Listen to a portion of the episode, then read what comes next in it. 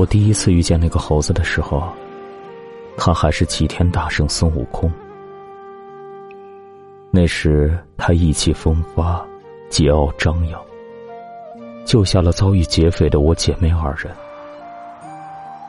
在送我二人回家的云上，他手舞足蹈，滔滔不绝，谈及正要去天庭受封天官的他有多开心，家乡的花果山水帘洞有多漂亮。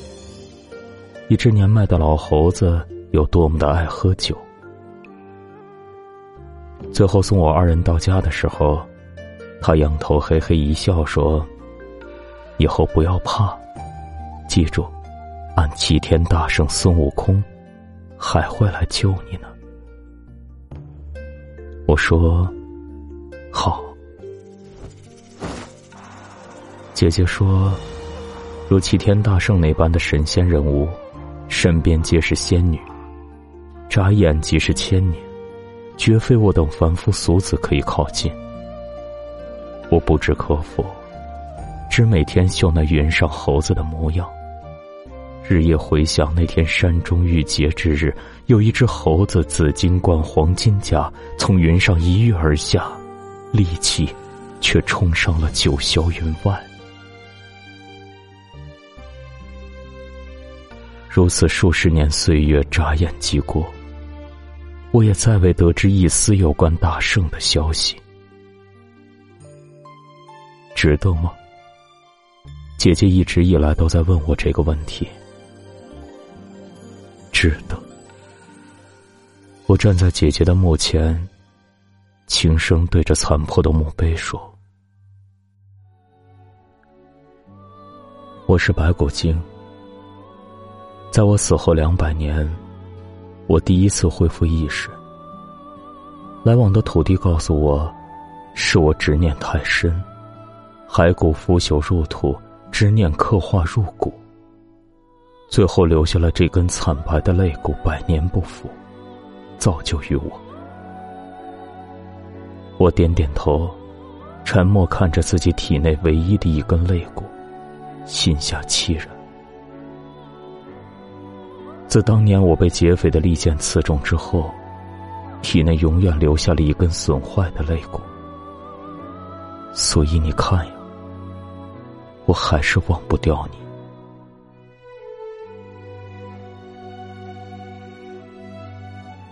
听土地说，前些日子那孙悟空拎着金箍棒大闹了天宫，一身武力威慑住八方神仙，最后还是如来出马。才将其压在了五指山下。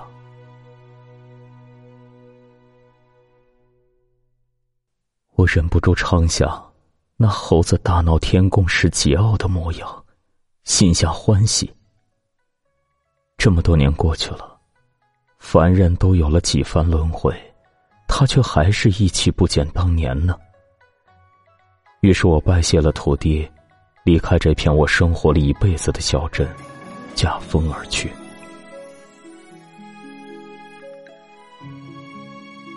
我去的地方自然是五指山。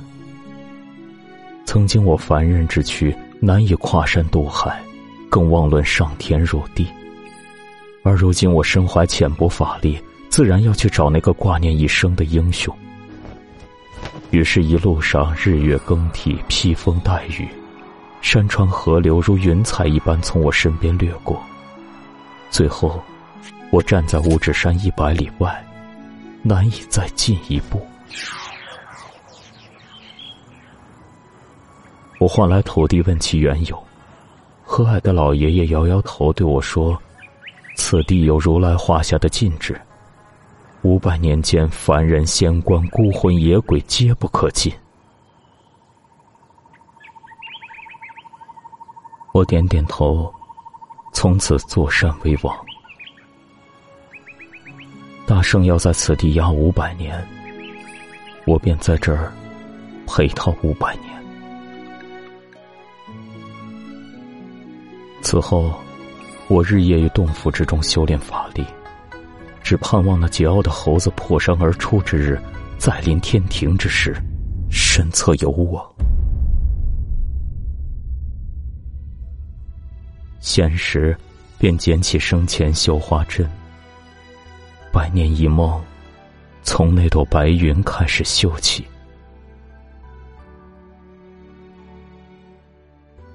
光阴似箭，我深觉时光飞逝真谛的时候，还是生前。那时我坐在白墙黑瓦的老院子里，院子外来往的过客行迹匆匆，青色的天空下有细雨划过。我一针一针的绣呀，身边绿草红花纷纷怒放又枯萎，砖瓦的颜色渐渐变得深沉。大雨小雪，不断的交替。终于，我绣累了，定睛一看，手上已经布满皱纹。而今亦是如此。白骨洞府的字样，被雨淋得有些模糊。山上不知何时拔起了好多的大树。周边的小妖渐渐称呼我为白骨大王。这天天晴日丽，春风正好。我抚摸着怀中的兔子，还未说话，那雪白的兔子动了动四瓣小红嘴，说：“五百年了，大王。”我轻声说：“好，我们去接大圣。”话音刚落，法力所唤兔子灰飞烟灭。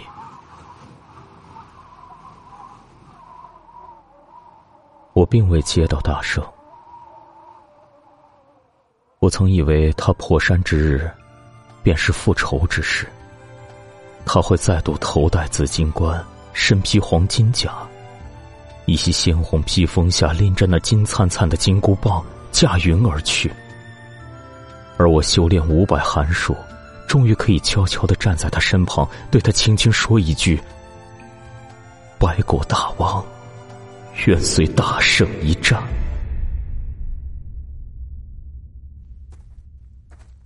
然而，我走出洞府的时候，看见的却是贾云的观音。他玉手结印，对我说。孙悟空重任在身，你若相认，不仅正果难成，更会让他再次万劫不复。你若执意如此，我也只好使你身死道休。观音顿了顿，又说：“不过，如今我相传你更玄妙变幻之法。”你只需一路上听闻天庭命令，待攻城之日，还可拜入天庭。你愿是不愿？我犹豫了一下，问：“他有什么任务？”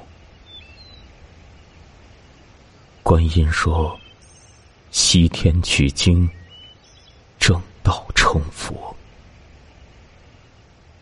我想了想，低头打一“愿”字。于是五百年后的今天，我拂去了山上白骨洞府的四个大字，散去周边纠结的小妖，往西而去。我不知道以后将会与当年的猴子发生怎样的故事，也不知道自己今天的选择究竟是对是错，对他是好是坏。我只知道，在观音离去后，我法力更盛。返回洞府之时，死去的姐姐站在我的面前，她告诉我，她成了精。姐姐如何成精，如何来到我这里，我从未深究，更不想深究。他只是爱怜的摸了摸我的头，他说：“妹妹。”你放心，那些会让大圣不开心的事儿啊，姐姐来做。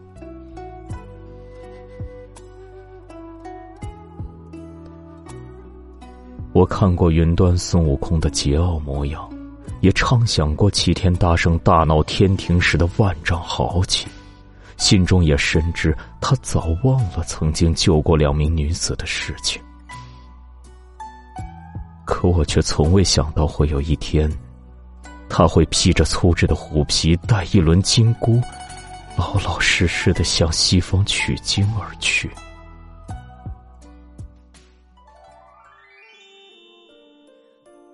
姐姐第一次去的时候，变做了一个妙龄女子。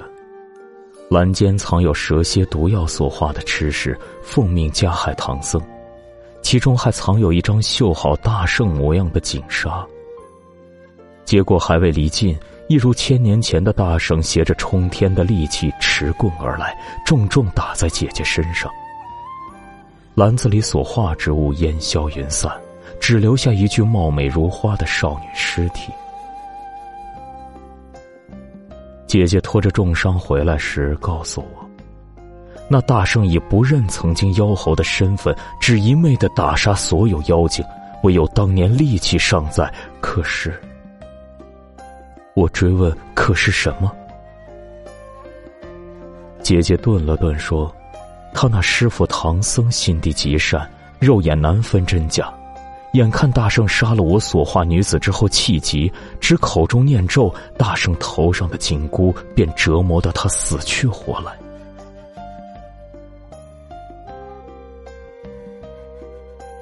我沉默良久。原来五百年后，在孙悟空逃脱了五指山那天，观音不仅在我的身上拴上了枷锁，还在孙悟空头上戴了紧箍咒。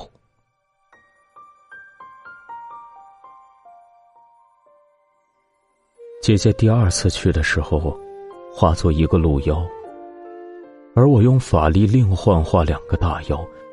与车迟国内静候取经一行人过来。这次见到大圣的时候，他力气收敛，回首去问那唐僧如何行事，最后定于三场斗法。斗法刚开始，孙悟空已经势薄难敌，他终于卸下自己的狂傲，去寻曾经在天庭交好的老友们求助。那天狂风骤雨，电闪雷鸣，小玉龙翻滚于油锅之间，大圣在其中惬意舒服的很。我却明白，他虽然赢了这三场斗法，但已经输了五百余年的修行。姐姐第三次去的时候，直接化作了大圣的模样。一如当年的桀骜难驯，手持我那根修炼许久的肋骨，我幻化出八戒、沙僧、小白龙，意欲替代这些可怜人。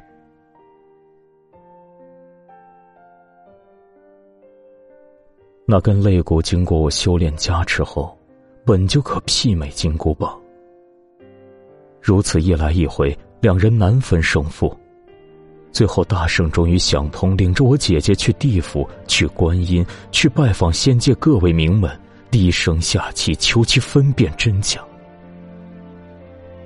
最后，大圣与姐姐站在大雷音寺如来佛前，如来看了看恳求的大圣，又看了看平静的姐姐，嘴角挂起一丝笑容，指着大圣说：“你是真的。”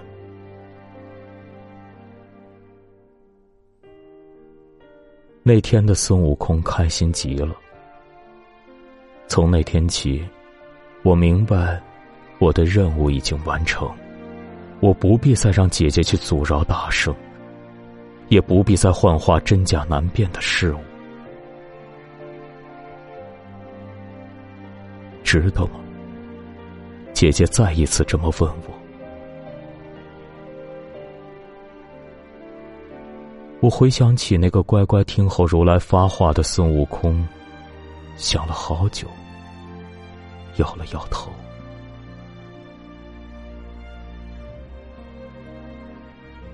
他们找到我们的时候，我看见了一个成熟的队伍。好色贪婪的八戒变得戒酒戒色，凶悍粗犷的沙僧变得老实细心。随着忠心不二的孙行者一同保护善良的师傅，一派正途。那天还是风和日丽，春风正好。我看见一个全新的大圣。他身上纤尘尽洗，不骄不躁，无欲无求，与天地融为一体。我站在姐姐身后，他指着那个安安静静的孙悟空，回头问我：“值得吗？值得吗？值得吗？”我呆站在原地。看着那猴子举起金箍棒，起身而来。重于万斤的金箍棒直接掠过了我身前的姐姐，重重的打在了我的身上。我难以置信的望着我这一生中最熟悉也是最陌生的孙悟空，他的眼神满是平静与冷漠。我苦笑难言，还在尽力的解释说：“大圣。”此前之事皆是我姐姐所做。孙悟空面不改色，平静的说：“这一路走来，次次都是你从中作祟，哪里来的什么姐姐？”我听了一怔，看向身前的姐姐，她回过头，凄然一笑，身形渐渐的消散。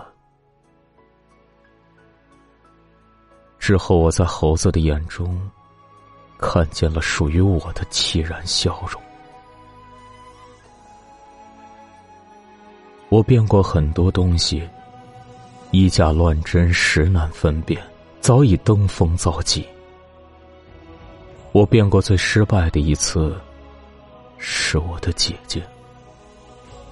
我没有用任何的法力，只臆想出了那个做尽了恶事的姐姐。最终谁也没有骗过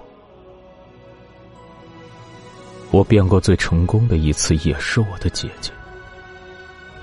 我一昧的相信所有事情皆非我自己所做，最终甚至骗过了我自己。孙悟空，你如今的模样，是不是也是你所臆想的呢？在你内心深处。会不会还是当年那个桀骜难驯的猴子呢？